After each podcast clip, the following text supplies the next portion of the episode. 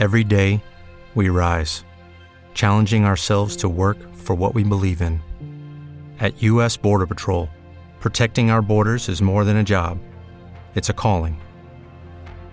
Agents answer the call, working together to keep our country and communities safe.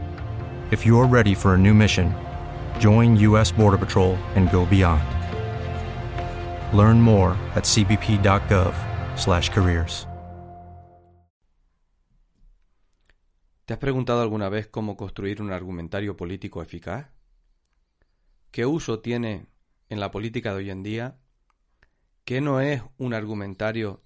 ¿Y qué ventajas tiene el buen uso del argumentario en la política del siglo XXI? Quédate y empezamos.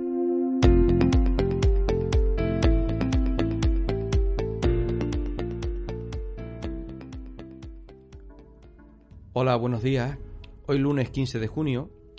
Y antes de empezar a hablar de hoy de, este episodio de podcast eh, sobre el argumentario en política, me gustaría mandar un saludo muy afectuoso a, todas esas personas que, que, me siguen, mm, ya no solo aquí en España, sino en cualquier rincón de, del mundo, y que seguramente lo hayan pasado pues un poco complicado con esta situación de, de crisis sanitaria y que nos ha hecho cambiar pues la forma en que nos comunicamos, en que nos encontramos y que estoy seguro que poco a poco pues iremos saltando a esta nueva normalidad mmm, que nos va a traer un, yo espero que, que un tiempo mejor.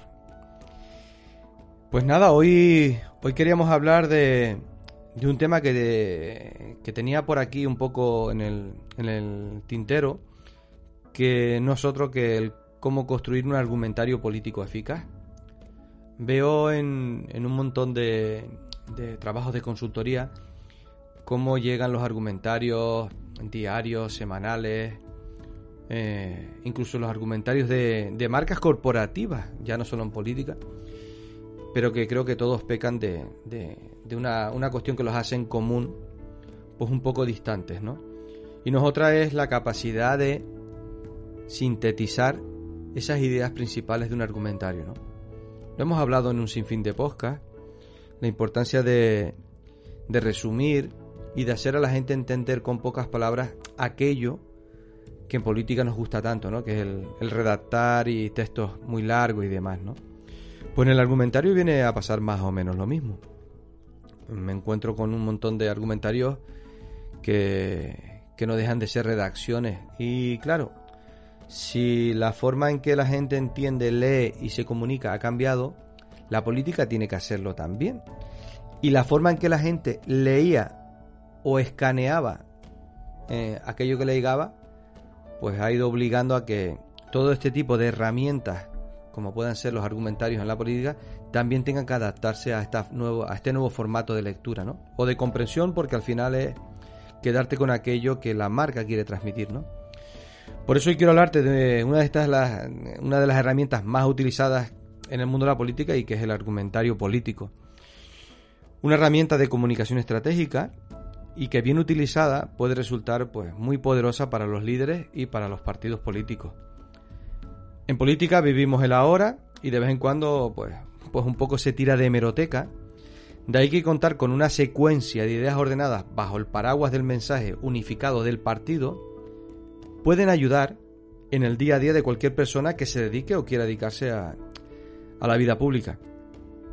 Ya son muchas las ocasiones en las que vemos que, que un portavoz político se posiciona ante un tema en concreto, mientras otro integrante de las mismas siglas se posiciona totalmente diferente o simplemente tiene otro concepto o idea referente al tema en cuestión. Y es que el argumentario en política ayuda, ordena y da buena imagen de marca. Por eso el principal enemigo del argumentario en política es el, el, cortoplacismo. La poca previsión y planificación en comunicación política hace que se comunique y se responda muchas veces a golpe de llamada. Eh, cuando un partido político trabaja y entiende bien la necesidad de armar y contar con un buen argumentario, empieza a ganar terreno en el mercado electoral y confianza en, en las audiencias eh, que llegan a recibir este, este tipo de mensajes de, la marca, ¿no?